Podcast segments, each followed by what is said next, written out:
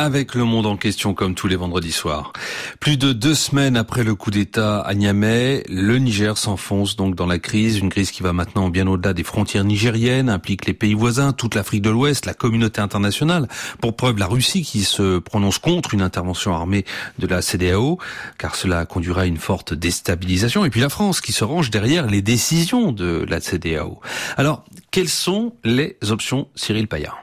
Il suffisait de lire la une des journaux nigérians. Au lendemain du second sommet extraordinaire du bloc ouest africain de la CDAO, organisé jeudi à Abuja pour statuer sur la crise nigérienne, pour comprendre que la situation est bien entendu loin d'être simple, mais surtout et qui c'est le reflet d'une région changeante où les sociétés civiles et les populations se prennent à donner de la voix. Aussi les critiques de la presse nigériane comme un écho à ce que l'on pouvait entendre vendredi dans les rues d'Abuja, de Cotonou ou de Nouakchott face à la menace d'une intervention militaire qui pèse sur les épaules des généraux nigériens. Ils sont très nombreux à redouter les conséquences d'une guerre en Afrique de l'Ouest qui plongerait la région vers un dangereux et tragique inconnu sur fond de montée en puissance djihadiste et de désastre humanitaire pour les populations civiles. Mais le dilemme confine dans cette affaire à l'impasse, d'autant que les protagonistes sont légion et jusqu'au sein même de la CDAO où le camp des pro-interventions ne fait pas l'unanimité. Tous les efforts diplomatiques entrepris par la CDAO pour résoudre la crise ont été repoussés avec défiance par les dirigeants militaires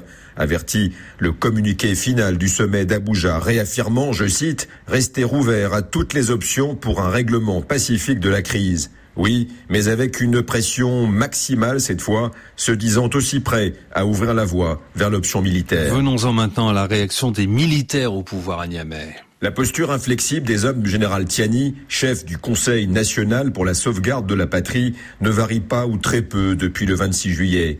Et c'est bien là que le bas blesse pour les chefs d'État et les négociateurs de la CDAO, comme pour une grande partie de la communauté internationale totalement prise par surprise par l'aventure putschiste de la garde présidentielle.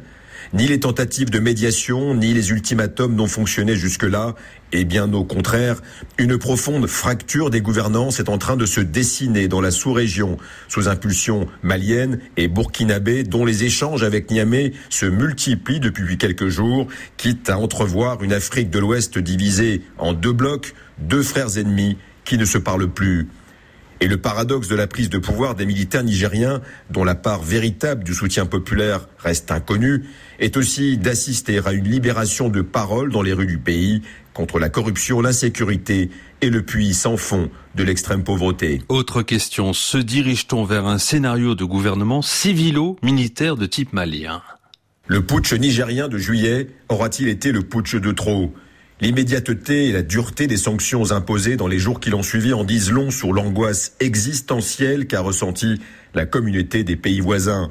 Se sentant sans doute coupable d'avoir finalement laissé s'imposer des gouvernements militaires au Sahel ces dernières années, la CDAO n'avait d'autre choix que de sévir sous peine de perte totale et définitive de crédibilité. Le feuilleton que vit la région depuis plus de deux semaines maintenant un président en otage qui refuse de démissionner, des militaires inflexibles qui foncent tête baissée vers de nouveaux partenariats, une communauté internationale sous pression stratégique et diplomatique, la complexité et l'amplitude de la crise nigérienne vont sans doute marquer la fin d'une époque. Cyril Payen pour le monde en question.